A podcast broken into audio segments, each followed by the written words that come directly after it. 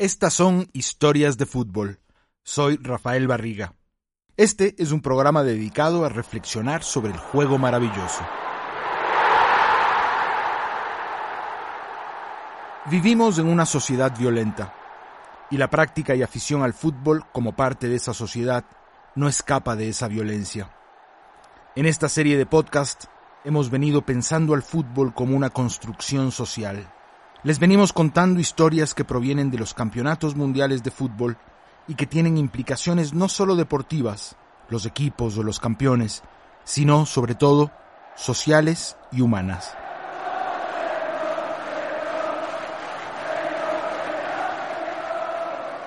En el capítulo anterior hablamos de esos ídolos futbolísticos que aparecen de los barrios pobres de los países que muchos llaman periféricos, Hoy les voy a contar una historia del Mundial realizado en 1962, en un país que el resto del mundo consideraba remoto, Chile. Allí se dieron hechos violentos dentro de la cancha como en ningún otro campeonato.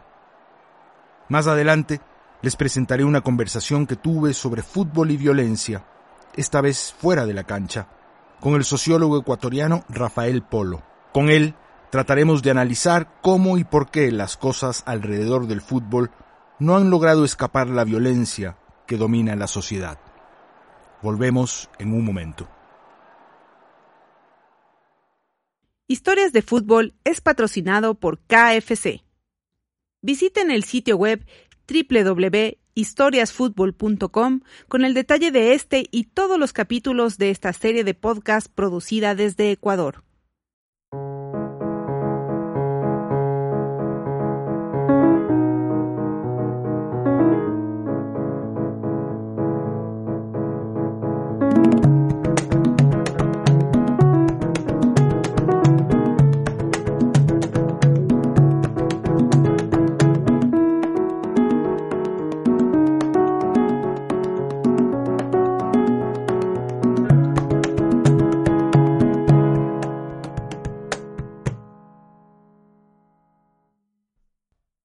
Capítulo 7.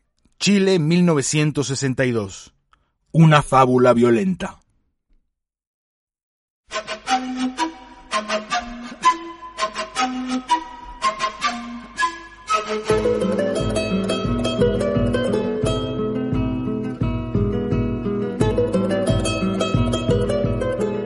Cuando la FIFA debía decidir qué país organizaría la séptima Copa Mundial en 1962, los países del continente americano abrieron la sesión definitoria con un ultimátum.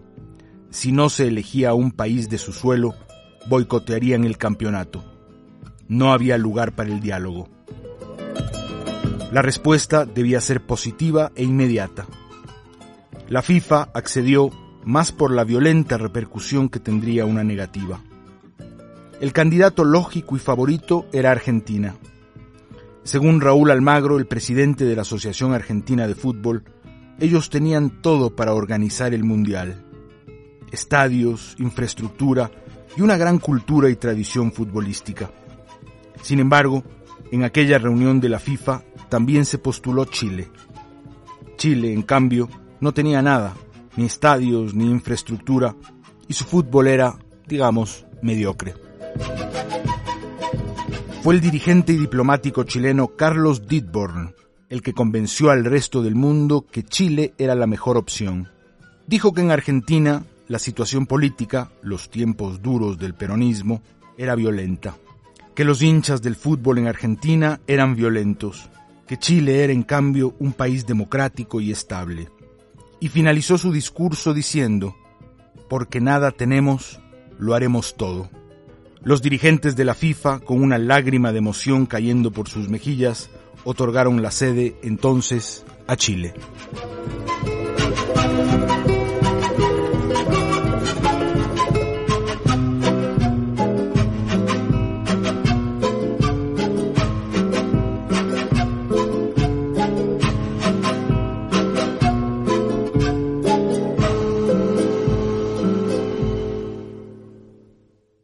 Marzo de 2021, es decir, hace poco más de un año, la Televisión Nacional de Chile estrenó una serie llamada Historia de un Mundial, narrando estos hechos. Escuchemos unos segundos de cómo fue recreado este evento aparentemente trascendental para la nación chilena. Sabemos que la Argentina es un país poderoso que podría organizar un mundial mañana mismo. Lo tienen todo. Nosotros somos un país pequeño que no tenemos mucho. Pero les aseguro, señores, que la voluntad del pueblo chileno puede transformar un terreno yermo en un paisaje de flores.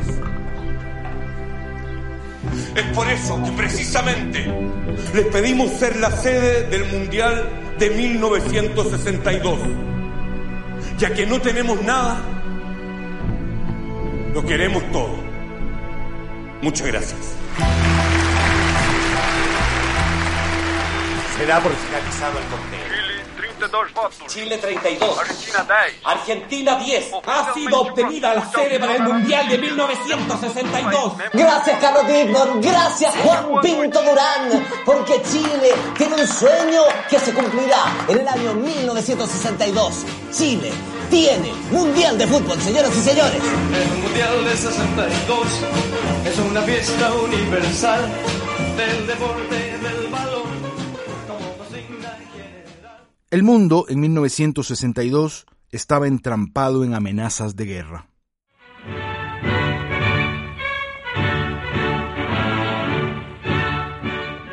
Good evening, my fellow citizens. This government, as promised, has maintained the closest surveillance of the Soviet military buildup on the island of Cuba. La Guerra Fría estaba gélida, y aquel año una guerra atómica de inimaginables consecuencias estuvo a punto de ocurrir cuando Cuba, liderada por el revolucionario Fidel Castro Ruz, alojó misiles de carga atómica de propiedad rusa en su territorio, provocando la ira de su vecino cercano, los Estados Unidos. La guerra no estalló providencialmente, cuentan los historiadores, pero el clima era francamente tenso y violento.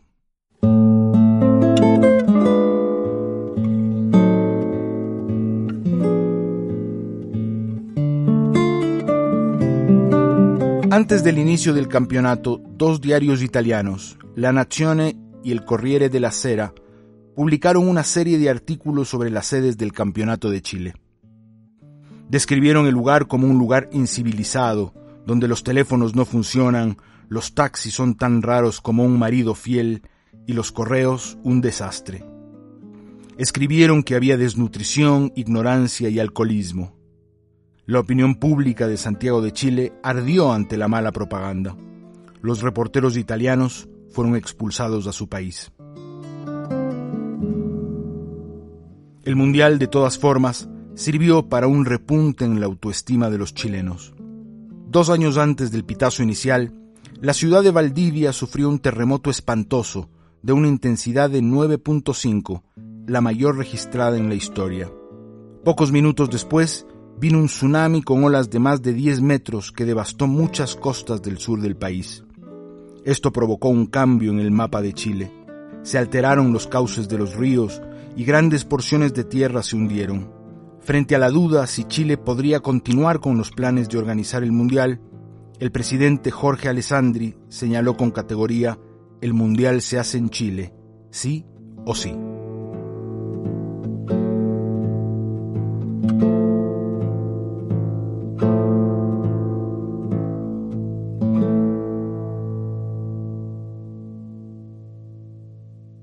Gran trabajo y muchos sacrificios se necesitaron para que Chile levante de la nada la infraestructura necesaria.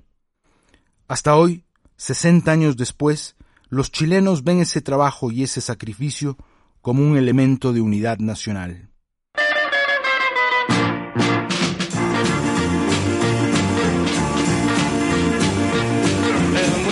62 es una fiesta universal del deporte del balón como consigna general. Cuando los 16 equipos participantes se ubicaron en las cuatro sedes señaladas, Arica, Rancagua, Viña del Mar y Santiago, la nación chilena era una fiesta. Un mes antes del Mundial, el conjunto musical Los Ramblers lanzaron el rock del Mundial. La primera canción creada especialmente para un mundial de fútbol.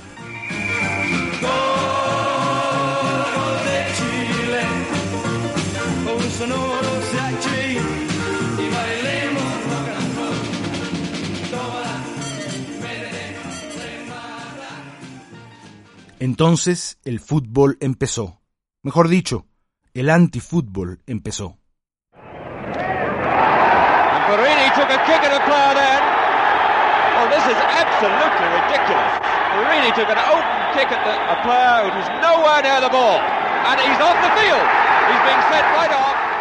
El primer día del torneo se registraron cuatro tarjetas rojas, tres jugadores con graves fracturas y varios jugadores con roturas de costillas. El primer día en el partido entre Argentina y Bulgaria, el árbitro tuvo que señalar 69 faltas, a razón de una cada 78 segundos. El delantero búlgaro Todor Diev se quejó luego del partido, declarando a la prensa que los argentinos eran más boxeadores que futbolistas. Al tercer día del torneo ya se contabilizaban 34 lesionados, mientras que al cuarto 50 jugadores se encontraban lesionados. En el partido entre la Unión Soviética y Yugoslavia, el soviético Eduard Dubinsky fue agredido con tal fuerza por el mediocampista Mohamed Mujik que su pierna se fracturó en varias partes.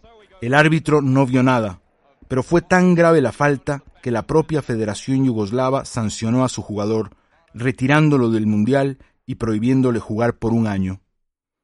El diario El Telégrafo de Inglaterra publicó de Chile llegan reportes de que en todos los partidos hay violencia, mal temperamento, lesiones graves y muy poco fútbol.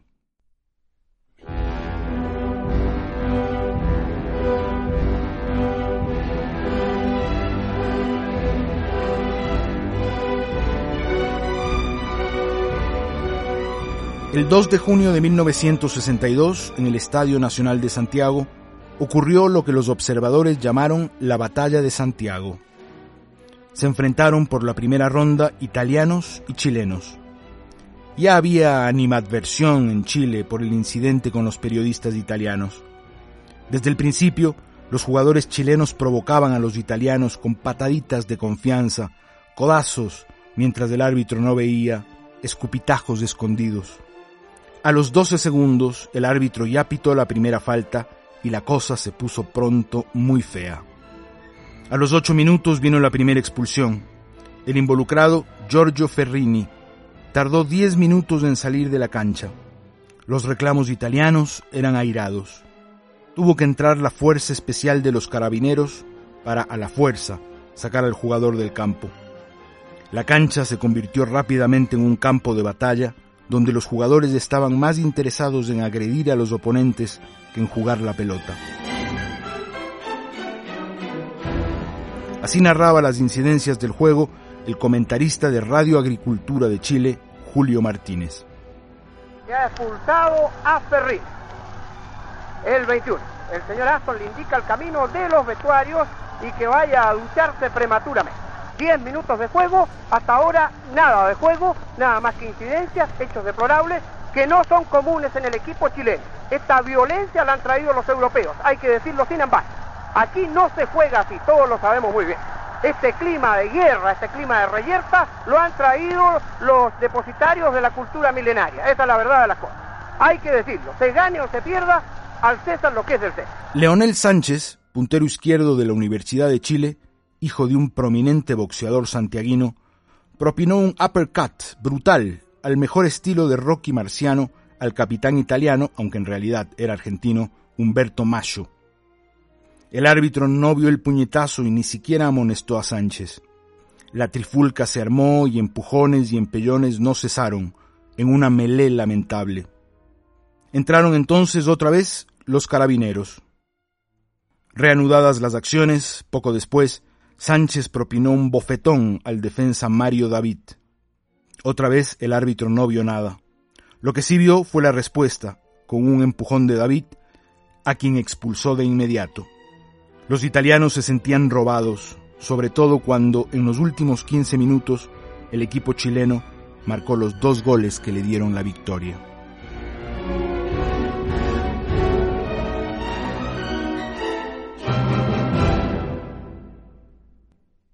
Poco faltó para que se arme un conflicto diplomático. Chile, como tantos otros países sudamericanos, tiene una extensa colonia italiana, pero era tanto el fervor de los chilenos con su mundial, tantas cuecas que se bailaban luego de los partidos, que el mundial siguió adelante. Chile llegó a las semifinales, donde perdió ampliamente contra el campeón del mundo reinante, Brasil.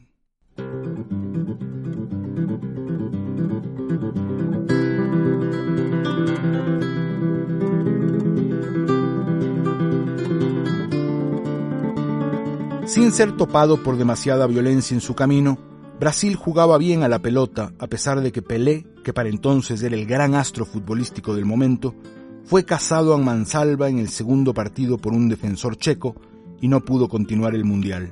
Manuel Garrincha continuaba provocando alucinaciones a los defensas contrarios.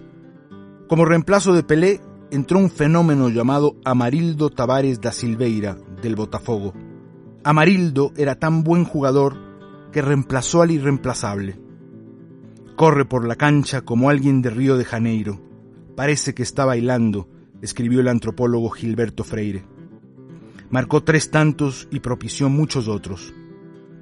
Edvaldo Isidio Neto, Vavá, uno de los grandes goleadores que el mundo había visto, estaba en plenitud de condiciones.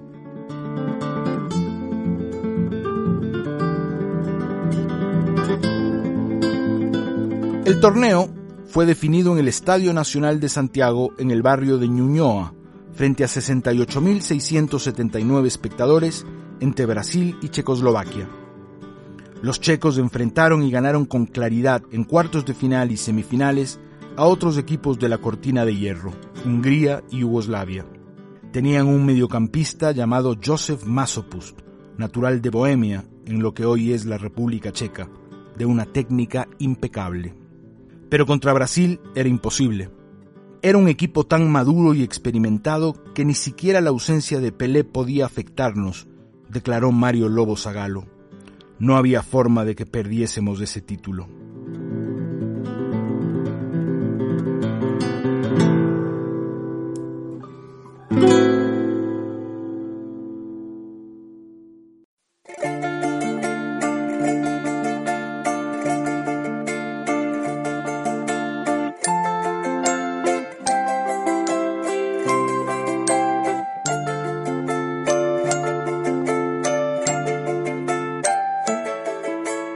Chile, la organización del Mundial fue un éxito y un triunfo. Pero para el fútbol en general quedó la impresión de que había demasiada violencia, que era muy poco claro el sistema de amonestaciones y expulsiones, que debía haber mayores sanciones para los violentos y más estímulos para los equipos que querían jugar bien. El árbitro Ken Ashton, que ofició esa batalla de Santiago entre Chile e Italia, se quedó pensando en la forma de cómo podrían transparentarse las amonestaciones y expulsiones. Se inventó un sistema simple, ayudado por su esposa Hilda. Ella recortó una cartulina amarilla y otra roja. La primera serviría para amonestar, la segunda para expulsar. Así, todos, jugadores y espectadores, podrían conocer con exactitud lo que ocurría en el campo. Ashton logró que la FIFA adopte el sistema finalmente fue usado por primera vez en la Copa del Mundo de 1970. Para Ecuador, el Mundial de 1962 fue el primero en que participó en las eliminatorias. Le tocó jugar contra Argentina en partidos de ida y vuelta. La tricolor recibió 11 goles en los dos partidos. Era el debut, el doloroso debut.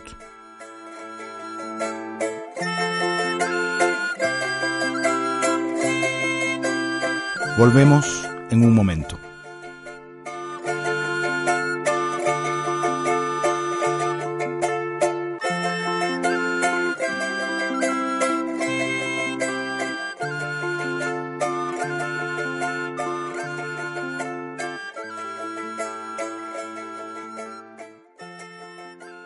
Este es un mensaje de nuestro patrocinador KFC. Si sientes una sensación que te devora por dentro, tan intensa que no puedes resistirte a una jugosa presa de KFC, de elevarte en su aroma y dejarte envolver en una armonía de excitante sabor. Algunos lo llaman amor, Nosotros lo llamamos KFCINA. Inunda tus sentidos con KFC.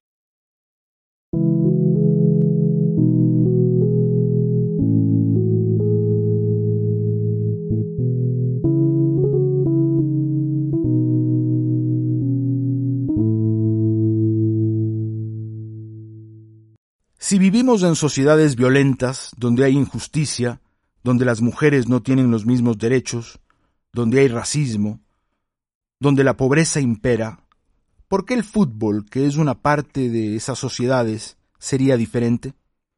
Sí, hay violencia dentro y fuera de la cancha. Muchas vidas ha cobrado el fútbol.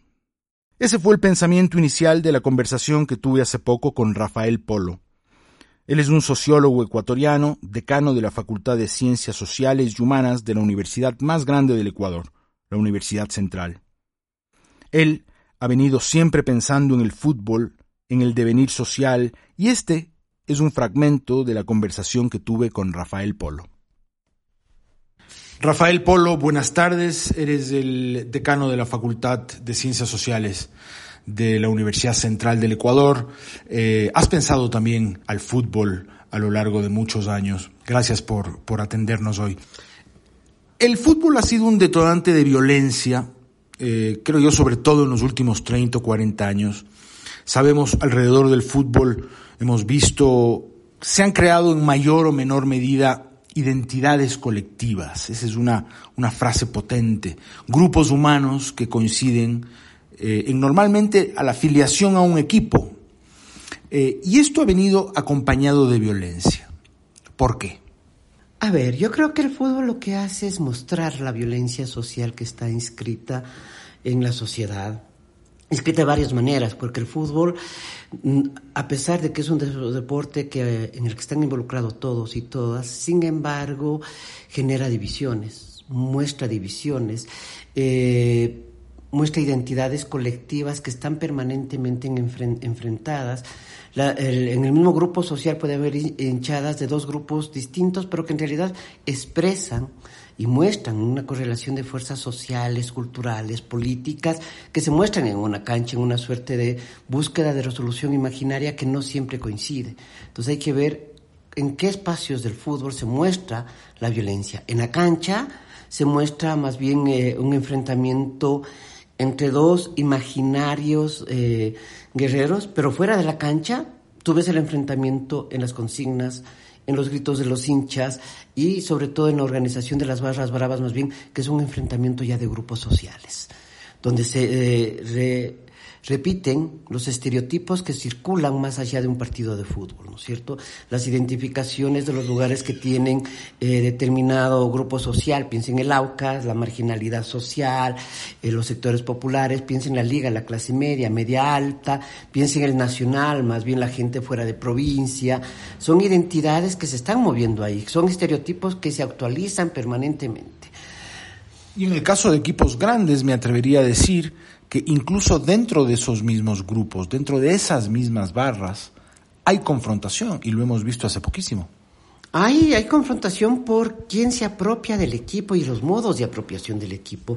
Pues, por ejemplo, tienes en la muerte blanca dos sectores, ¿no es cierto? El que, se, el que está en la, eh, en la parte norte del estadio, que más bien es una hinchada más tranquila, que alienta permanentemente, pero no tiene la violencia de la que se siente la, la barra, eh, la muerte blanca, donde sí se muestra más bien el enojo social, la exclusión social, pero sobre todo la bronca de estos grupos sociales que están excluidos, que se muestran en el apoyo al equipo, pero también a los otros, ¿no? Decir, nosotros estamos, somos los excluidos y nos vamos a comportar como excluidos. Entonces son los descamisados, son los que permanentemente están eh, jugando con agua y otras cosas más, eh, pero mostrando al resto de que son excluidos. Pero a pesar de eso, se identifican con un equipo en el que ven la posibilidad del ascenso social también.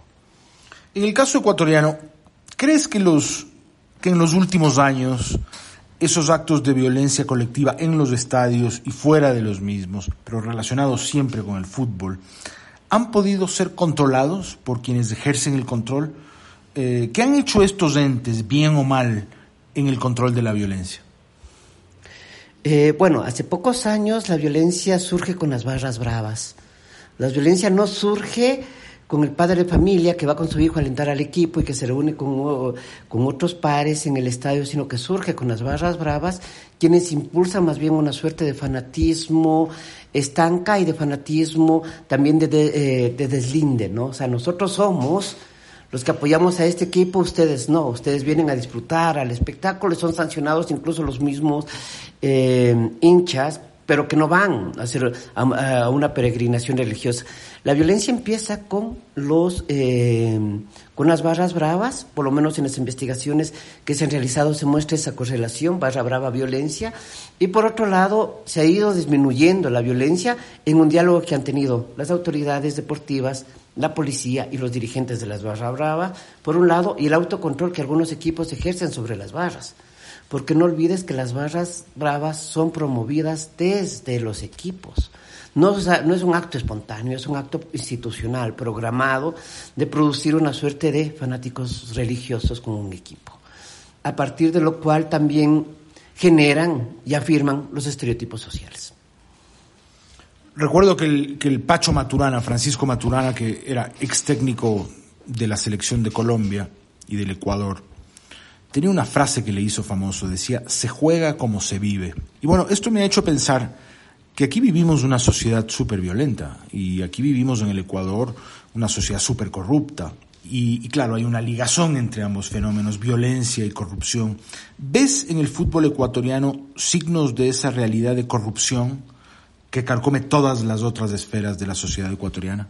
Yo diría que más bien vivimos en una sociedad profundamente desigual, con varios eh, nichos de, de desigualdad, con unas estratificaciones sociales muy grandes, eh, unas desigualdades culturales, de oportunidad de educación, por ejemplo, y, y, políticas muy fuertes. Fíjate, hay equipos acá que les promueven desde pequeño a estudiar, como el Independiente, por ejemplo, es todo un programa de racionalización deportiva en el caso, un tiempo también que tuvo la liga, ¿no es cierto? Que tiene la liga, su propio, su propio colegio, que es otro proceso de racionalización. Fíjate que no lo tiene el Barcelona, no lo tiene el Emelec.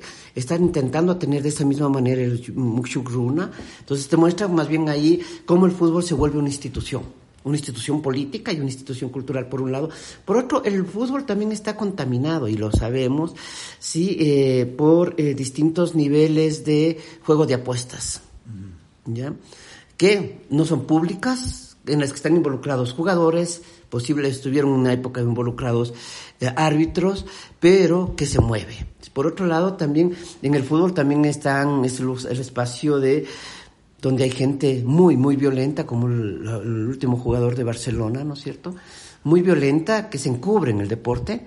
Eh, por otro lado, sí, sin duda ahí también hay, ha sido usado políticamente, digamos, piensa en Bucarán como con, con, Barcelona. Una especie de plataforma hacia la política. El sí, fútbol pero, es un.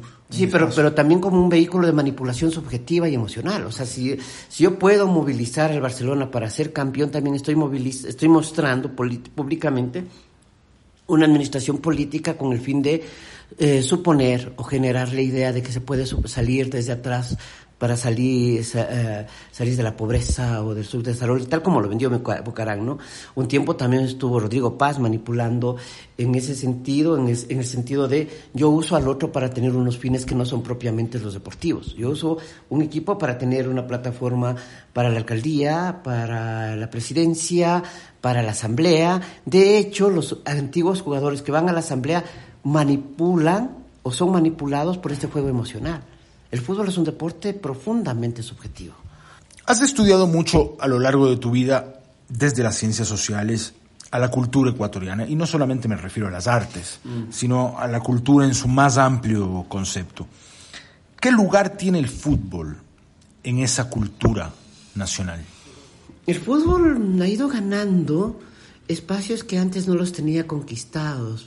El fútbol deja a un lado el boli, deja a un lado la pelota nacional, deja a un lado el básquet e incluso deja a un lado, digamos, eh, eventos como de teatro, de danza, deja a un lado porque parece coparlo todo, porque parece que todos esos ingredientes están en una cancha en una cancha de juego y también es un espacio para la burla, para la idea de la, la alegría momentánea, el disfrute popular, es una suerte de circo colectivo y claro, ha ido ganando muchos espacios, sobre todo en los últimos 30 años. Pero también eso va ligado también al proceso de institucionalización del fútbol. Va ligado también, o sea, hace, qué sé yo, cuando era hace 40 años, ver jugar a la selección era esperar que nos goleen o nos metan dos goles. Hoy ver jugar a la selección implica la pos o sea, ya no, ya no esperamos ser derrotados. Queremos que jueguen bien y que ganen. O sea, ya, ya ha cambiado la expectativa del fútbol porque el fútbol se profesionalizó, se institucionalizó y se convirtió además en un referente, entre comillas, de las éticas colectivas. Esas éticas, ¿crees que esa, referencia a las éticas colectivas vienen a partir de los, de los sucesos deportivos, a ver, de, también de las victorias deportivas? Si el Ecuador va ganando, si la selección va ganando, hay más gente que confía, hay más gente que va al estadio. ¿Crees que es así? Yo creo que la selección sigue siendo el único espacio, sobre todo hoy en el Ecuador, en donde confluyen todos alrededor de una identidad espuria, momentánea, colectiva. Fíjate que no lo logra la política. La política lo que hace es desunirnos, ¿no? No hay un nosotros nacional eh, que pueda ser reconocido en Guayaquil, en Cuenca, en Manta, en Puerto Viejo o en Quito. No hay una identidad colectiva eh, en eso, hay más bien fraccionamiento. Eh, no hay una identidad estatal tampoco construida, porque si tú comparas las historias nacionales que se cuenten en Cuenca o que se cuenten en Quito, son dos cosas distintas. El fútbol es el único espacio que ha quedado, el fútbol, el ciclismo hoy eh, y la marcha hace algunos años, como los espacios donde realmente confluimos en un nosotros colectivo, no fragmentado. Y, y, a partir de los cuales a veces se cuestiona el fútbol, se cuestiona el fútbol, o sea, desde el ciclismo se cuestiona el fútbol, desde la marcha se cuestiona el fútbol, pero en, los tres casos se cuestiona el Estado. O sea, cuando la selección triunfa va, va a comer en el en Carondelet, pero algún jugador siempre está cuestionando al presidente, al Estado. El ciclista es exactamente lo mismo. O sea, el deporte así es el vehículo donde nos hemos podido imaginarnos como un colectivo, como nosotros.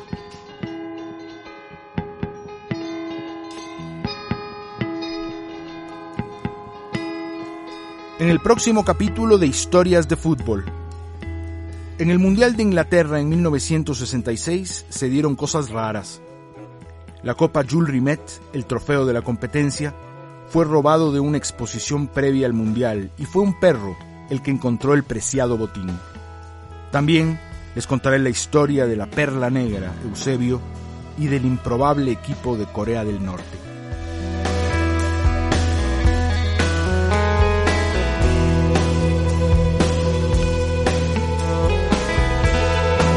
Este programa ha sido escrito y producido por mí, Rafael Barriga.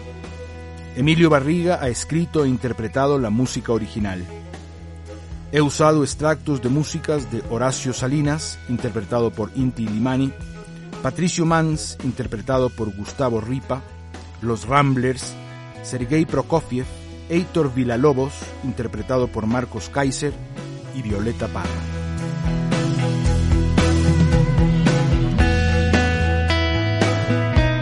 Historias de Fútbol es patrocinado por KFC. Visiten el sitio www.historiasfutbol.com con la grabación de este podcast y una transcripción ilustrada con excelentes fotos.